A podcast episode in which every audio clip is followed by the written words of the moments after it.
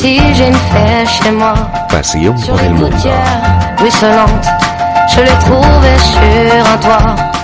Viaja con nosotros conociendo la Semana Santa del mundo. Un matin, ça sentait le café. Tout était recouvert de givre. Elle s'était cachée sous un livre et la lune finissait ivre. Moi aussi, Muy buenas tardes a todos, eh, bienvenidos un, un nuevo día más a, a vuestra radio, a la radio del Cimbarillo Cofrade y a vuestro programa Pasión por el Mundo. Hoy iniciamos el, el cuarto de estos programas que estamos realizando a lo largo de, de estos días de Semana de Pasión.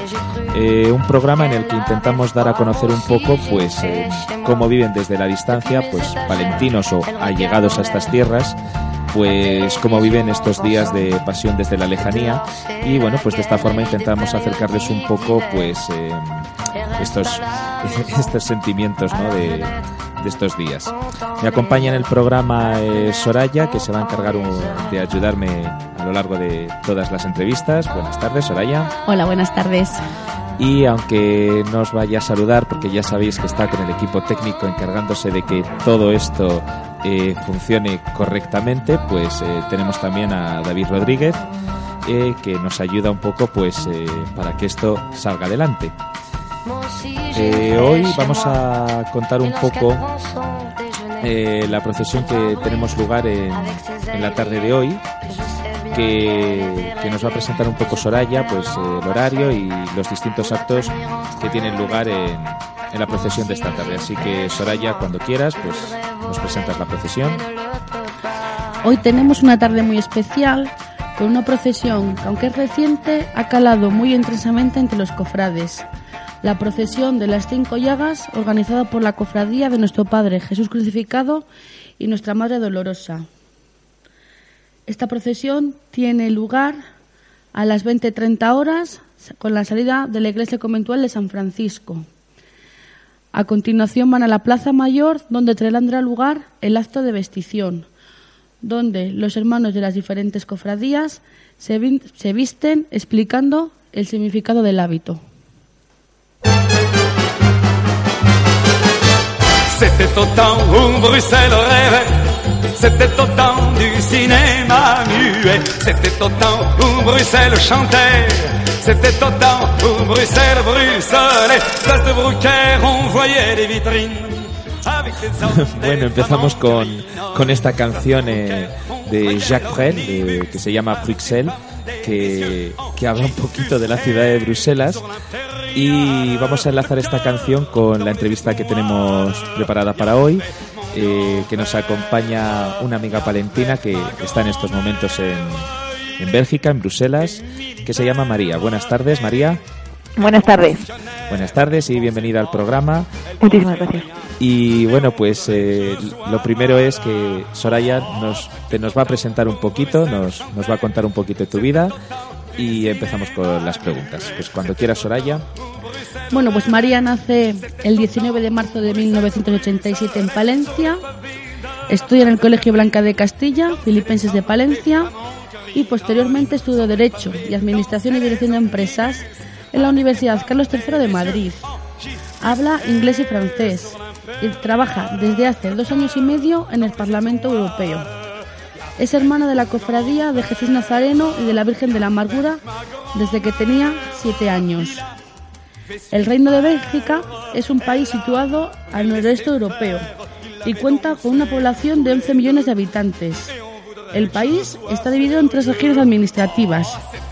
El norte de la región flamenca, de habla neerlandesa, al sur de la región valona, de habla francesa, y en el centro la región de Bruselas, bilingüe. También hay una comunidad germanófona situada en la frontera con Alemania. Su moneda es el euro, aunque en el pasado utilizó el franco belga. Y la capital del estado es Bruselas, con poco más de un millón de habitantes y es la sede de muchas instituciones europeas.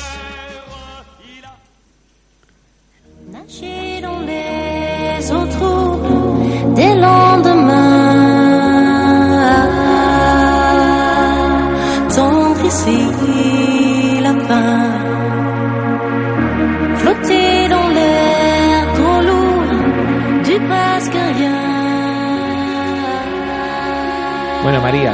Eh, lo primero que nos gustaría preguntarte desde, desde aquí, desde Palencia, es eh, que, bueno, ya lo hemos contado un poco de la biografía, que te encuentras allí en, en Bruselas, en el Parlamento Europeo, pues más o menos eh, cuándo marchaste al extranjero, eh, qué fue lo que te llevó o te motivó a, a coger las maletas y marcharte a tantos kilómetros de aquí.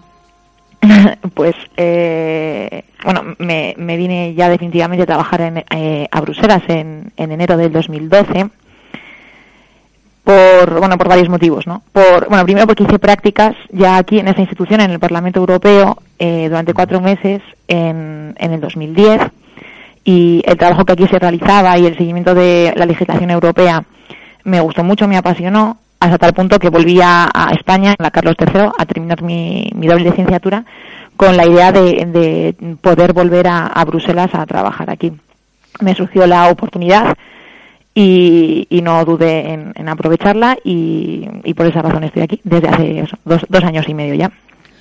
¿Cómo fueron tus comienzos? ¿Resultaron difíciles? Mm, ¿Te refieres al trabajo o te refieres más a la ciudad, al país, a...? Ambas dos. Sí, un, un poco. sí, eh, el, el trabajo, como ya os he dicho, la verdad es que es, es, es muy bonito.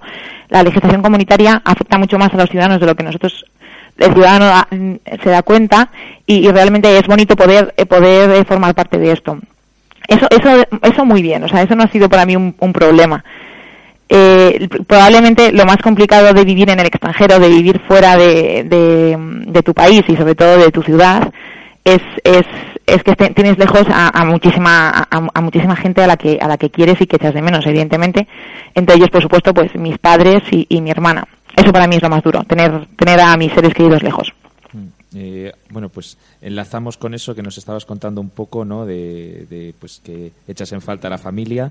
¿Hay alguna cosa más que eches en falta? ¿Algún, eh, ¿Alguna actividad? al- ¿Algo más?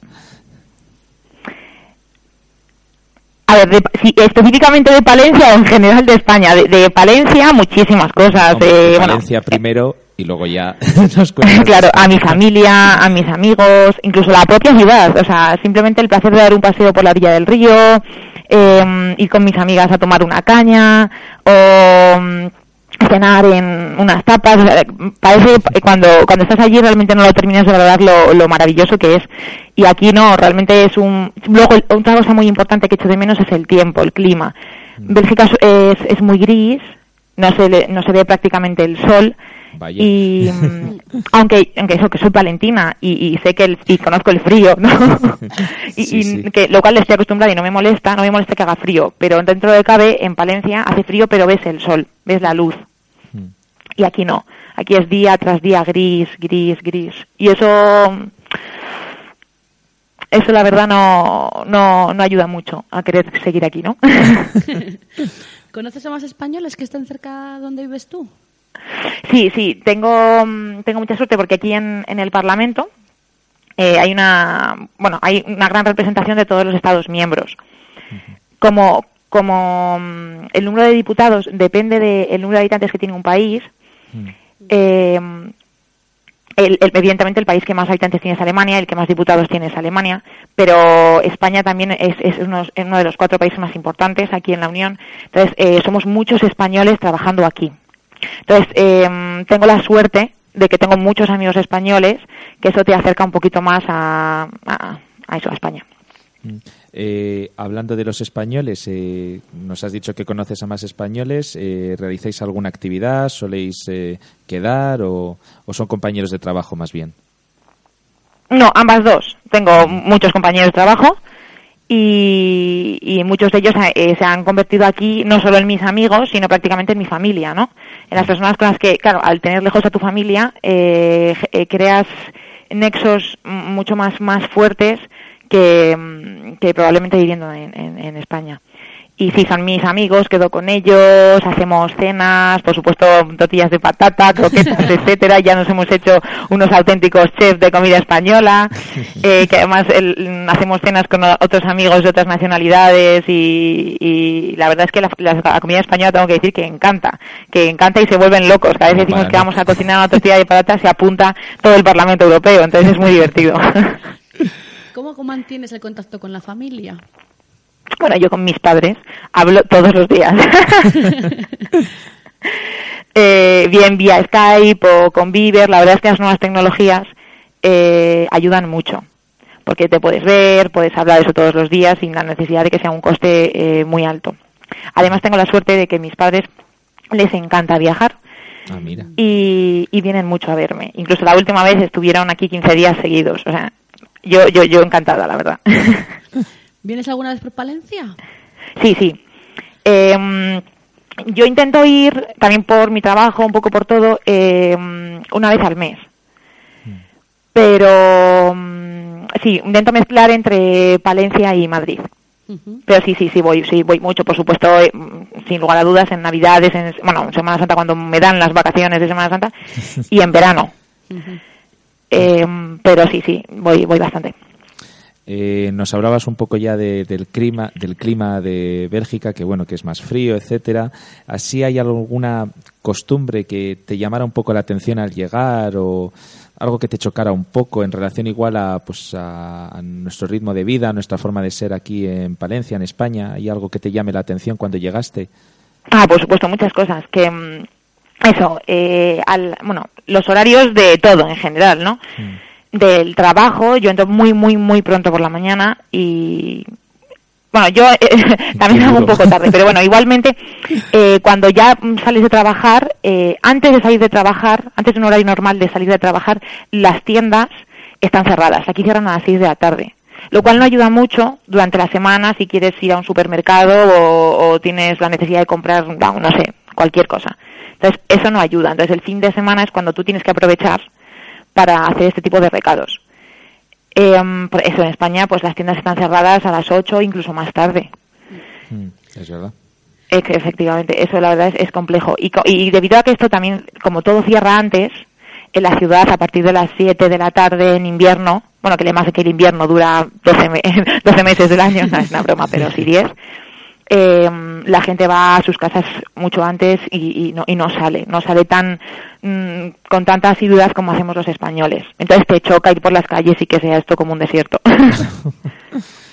¿Cómo es Y luego también, Sí. otra cosa que me llamó la atención, pero para bien y que me gusta mucho, es que los cuatro días que aquí hay sol, o sea, la semana pasada tuvimos un día muy bueno, Sí. Eh, la gente aprovecha para salir a los parques, la hora que tienes para comer, para comer en un parque con un bocata, o los fines de semana para hacer un picnic con tus amigos en un parque, cosa que en España no estamos habituados a este tipo de, de cosas. Salimos más a tomarnos una caña o una terraza con unos amigos, pero no el tema del picnic. La verdad es que a mí me gusta, ¿eh? es, es divertido. ¿Cómo es la fe de la sociedad en la que te mueves? ¿Perdón? ¿Qué es que no te digo? ¿Cómo es la fe de la sociedad en la que te mueves? De la que me muevo. Eh, yo a veces tengo muchos amigos aquí que, que son practicantes, eh, son católicos y, y- y tengo la suerte de estar rodeada de gente que, que tiene fe. Y mm, es más, tengo que decir que la, la, la iglesia más cercana de mi casa es, es, es un sitio, a mí me, me parece espectacular porque es como un, está justo en medio entre dos barrios. Aquí, aquí Bruselas está muy, muy, muy dividido por barrios y mm, eh, está, eh, está dividido, o sea, está justo en el punto entre el barrio de las instituciones europeas y otro barrio que a mí me parece precioso, que es Matongue, que es el barrio eh, de la colonia eh, congoleña, ¿no? Y mm, entonces en esta iglesia eh, nos unimos todos los católicos de estos dos barrios. Entonces es muy divertido, bueno, divertido, es, es, muy bonito ver cómo esta mezcla de culturas, de razas, eh, nos centramos en el, nos, nos unimos en el mismo sitio y nos unimos en el mismo sitio para rezar, ¿no? Para rezar y para, bueno, para ir a misa o, bueno, para, para todo. Entonces, es, es- a mí me parece especialmente, especialmente bonito porque a mí yo soy una persona que eh, por eso me gusta vivir en el extranjero. Me encanta mm, la multiculturalidad. Eh, ¿Hacéis alguna actividad más allá de pues de lo que pueda ser la misa dominical o tal? O, No, o los domingos hay, los, los jueves hay una, una, los jueves a partir de las 8 de la tarde hay una reunión muy bonita con, con cantos y, y tal que, que está muy bien, por ejemplo, ¿no? Una, reuniones. Eh, bueno, en- en la presentación hemos dicho que, que formabas parte de la Cofradía de los Nazarenos y de Nuestra Madre la Virgen de la Amargura. Eh, cuéntanos un poquito la actividad que has tenido en la cofradía estos años atrás o de qué forma has eh, colaborado un poco con el resto de hermanos. Eh, bueno, primero, eh, tengo gran devoción por, por Jesús Nazareno y sobre todo por la, por la Virgen de la Amargura. Formo parte de esta, de esta cofradía desde que soy muy pequeña porque, porque toda mi familia, la familia de parte, de, por parte de mi madre, mi familia de Tegón, es, eh, es muy devota a esta, a esta cofradía. Y la historia eh, por la cual nosotros formamos parte de esta cofradía es muy bonita porque mi tatarabuelo, bueno, no, el abuelo de mi abuelo, mi tatarabuelo, o sea, un poco más, más lejano, que, mm, que fue procurador en las Cortes y, alcalde de Palencia, eh, cuando se quemó la ermita de Jesús Nazareno, mm. eh, él entró a intentar ayudar y a ver si conseguía, eh, bueno, apagar el fuego, bueno, complicado, pero bueno, lo intentó. Y el, el techo se derrumbó encima de él y, la, y, lo que fue fue un milagro, porque en realidad él, él, él, salió vivo, él salió sin ningún tipo de rasguño, él salió bien. Y entonces él, decidió, yo y todos mis descendientes, a partir de aquí, eh, gracias a esto que ha ocurrido, eh, vamos, a, vamos a formar parte de esta cofradía. Y posteriormente, más cercano ya a mí, mi abuelo, mi abuelo Manuel, eh, ha sido durante muchos años el hermano mayor de, de esta cofradía. Además, mi madre son 11 hermanos y todos ellos son cofrades y todos mis primos, que somos muchos primos, somos 27 primos, también somos cofrades. Entonces, para nosotros es, además de un, por supuesto, eh, por tener fe, etcétera, es, eh, es, es, muy importante para nosotros la Semana Santa y muy importante para nosotros Jesús Nazareno. Y una de las cosas que más me gusta, que bueno, que además viene de hace poco tiempo, no, no, no tiene mucho, mucha duración en el tiempo, sino es eh, el poder cargar a la Virgen, a la, a, eh, a la Virgen, ¿no? Junto con todo mujeres, junto con mis primas, mi hermana, etcétera, lo cual, lo cual es fantástico. Es, es una, es, yo es una experiencia eh, que se lo recomiendo a cualquier cofrade, especialmente en cofradía, evidentemente, que, que llena muchísimo, que, que es, es, fantástico. O sea, es que no lo podría describir de otra manera. Es, es, es una experiencia buenísima. ¿Cómo te surgió la idea de cargar a la Virgen? Pues um, antiguamente lo llevaban con, con, ruedas, ¿no? A la Virgen nuestra. Y, sí. y, surgió la idea en la cofradía de, de poder cargarla. Y entonces también, como era esa Virgen y todas las mujeres ya tenemos muchísima devoción, eh, propusieron, ¿y por qué no lo llevan ellas? Eh, ¿Cuántas mujeres son capaces, quieren participar en ello? ¿Podemos sacarlo adelante o no? Eh, nos preguntaron.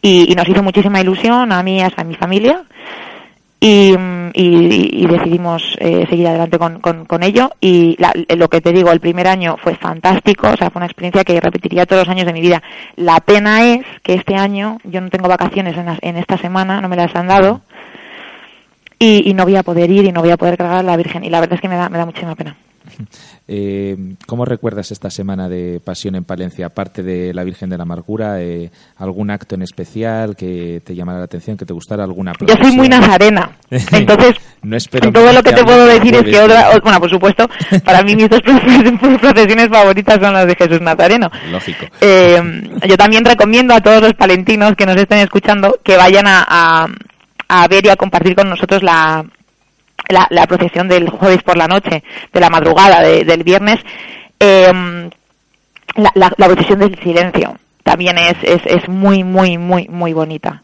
Uh -huh. Toda la calle apagada, eh, los, eh, los palentinos con velas, eh, las tres caídas de Jesús Nazareno, se te ponen, vamos, la, la carne de gallina. Es, y además ahí sí que sientes que sí. un, yo creo que internamente una fe muy profunda. Es, es, es, es, es muy bonita, es una, es una experiencia fantástica también. ¿Qué echas más de menos de la Semana Santa de Palencia? Lo que más hecho de menos. Pues todo, estar con, con, con, con los demás cofrades, las procesiones, un poco todo. Eh, allí en Bélgica eh, participas esta Semana Santa de alguna forma o hay algún acto en especial que hagáis eh, en la parroquia esta que nos has contado. En mi parroquia, en... O... Porque entiendo que procesiones no habrá y esas cosas. No, procesiones no hay y la verdad es que no no tengo mucha idea si si hacen muchos actos o en mi parroquia, etcétera. Tengo que preguntarlo, lo cierto es que no lo sé. bueno, pues eh, vamos a empezar una nueva sección del programa que se llama El Confesionario, que te invitamos a que participes con nosotros.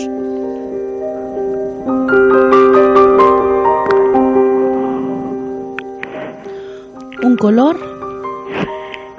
El rojo, un libro, el alquimista, una comida, la sopa, una canción, bajo la lluvia de Quique González, una bebida. el agua, En tus ratos libres no puedes vivir sin sin hacer deporte, una manía, que soy muy, soy muy exigente. una película, La vida es bella, una virtud, que soy muy alegre. un deporte, El baloncesto o el atletismo. Un paso de Semana Santa, Aquí me, me haces dudar, no sé si la Virgen de la Amargura o Jesús Nazareno. Bueno, pues dejamos dos pasos. No puedo elegir, tengo el corazón dividido. Dos pasos. Una cofradía, El Jesús Nazareno y la Virgen de la Amargura. una procesión La del silencio. de Palencia, echas de menos, A mis padres y a mi hermana. un defecto que tenemos los palentinos, Quizás al principio parecemos secos. Eso, secos. y una virtud. Ah, yo creo que somos muy buenas personas.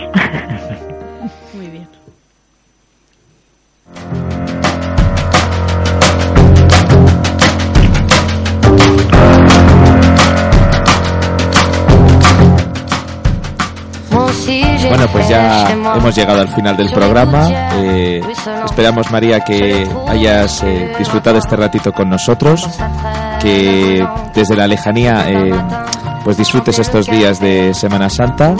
Eh, ya sabes que cuando tengas morriña, pues no tienes otra cosa que poner la radio Cimbalillo Cofrade y ahí podrás oírnos.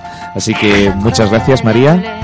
No, Y- muchas gracias a vosotros. Para mí ha sido un placer hablar con vosotros y por supuesto sí escucharé, escucharé vuestra radio. y que mucha suerte con el trabajo y con la vida y que disfrutes allí. Muchas gracias a vosotros. Lo mismo os deseo. Gracias. Qu'elle avait froid. Moi aussi j'ai une fée chez moi. Depuis mes étagères, elle regarde en l'air. La télévision en pensant. Bueno, pues eh, ya estamos llegando al final del programa, como os he dicho, pero bueno, no nos podemos despedir eh, sin antes dar las gracias a, a Soraya, mi compañera, que me ha acompañado a lo largo del programa y de los programas que seguiremos teniendo estos días. Así que muchas gracias, Soraya. Gracias a ti. Y aunque no os lo diga, pero ya transmito yo el agradecimiento a David Rodríguez que desde el equipo eh, me está acompañando estos días para, bueno, pues para que todo esto eh, funcione. Y antes de marchar y de terminar el programa, pues eh, vamos a aprovechar para recordaros un poco los distintos actos que tenemos eh, programados desde la radio para, para esta tarde, para todos aquellos que queráis eh, oírnos a través de la radio, de vuestra radio Semana Santa, de El Cimbarillo Cofrade. Eh, justo ahora mismo, según acabemos nosotros, tenéis, eh, ya sabéis, como todos los días, la narración de la historia de la Semana Santa, gracias a- al colaborador, a nuestro amigo Rafa de la Cofradía de los Nazarenos, que nos presenta un poco las, las distintas procesiones, las historias de ellas, las vinculaciones con las distintas cofradías. A las 4 de la tarde, ya sabéis, el programa de la mirada joven eh, de la Semana Santa, eh, Los Ojos del Tararú, presentado por Silvia. A las cinco y media llega el momento de debatir eh, a través del programa del Cabildo, presentado por Víctor Lafuente y nuestro compañero David Rodríguez. Eh, a las seis y media tenemos el programa musical Al Son de la Pasión, que nos pretende acercar un poco pues esa, esa música, esas bandas ¿no? Eh, que participan durante la Semana Santa. A las 7 mm, se vuelve a retransmitir eh, la historia de la Semana Santa y luego ya tenemos un descanso hasta las ocho y media de la tarde eh, momento en el que para todos aquellos que ya sea por la lejanía o ya sea por el trabajo pues no podáis eh, pues todos aquellos que queráis nos podréis oír en nuestra radio. La retransmisión de la procesión de las cinco llagas el acto de, vestición etcétera. Y acabaremos a las once y media de la noche una vez más con eh, la repetición de la historia de la Semana Santa. Y como todos los días, pues hoy no va a ser menos. Eh, me voy a despedir con una de las frases que a mí más me gustan de San Agustín, que dice lo siguiente, no vayas fuera, vuélvete a ti mismo, en el hombre interior habita la verdad. Así que nada más por hoy, que mañana nos volvemos a ver si queréis en vuestra radio, el Cimbarillo Cofrade. Muchas gracias a todos por estar ahí y acompañarnos un día más. Y un abrazo muy fuerte de eh, mis compañeros, de Soraya, David y por supuesto del mío propio.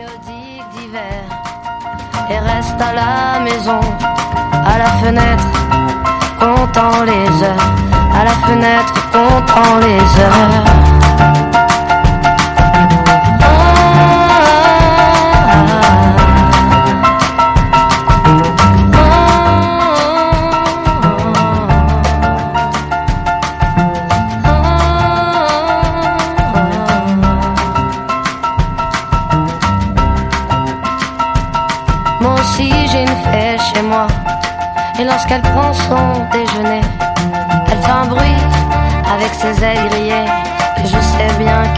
Mais je préfère l'embrasser ou la tenir entre mes doigts.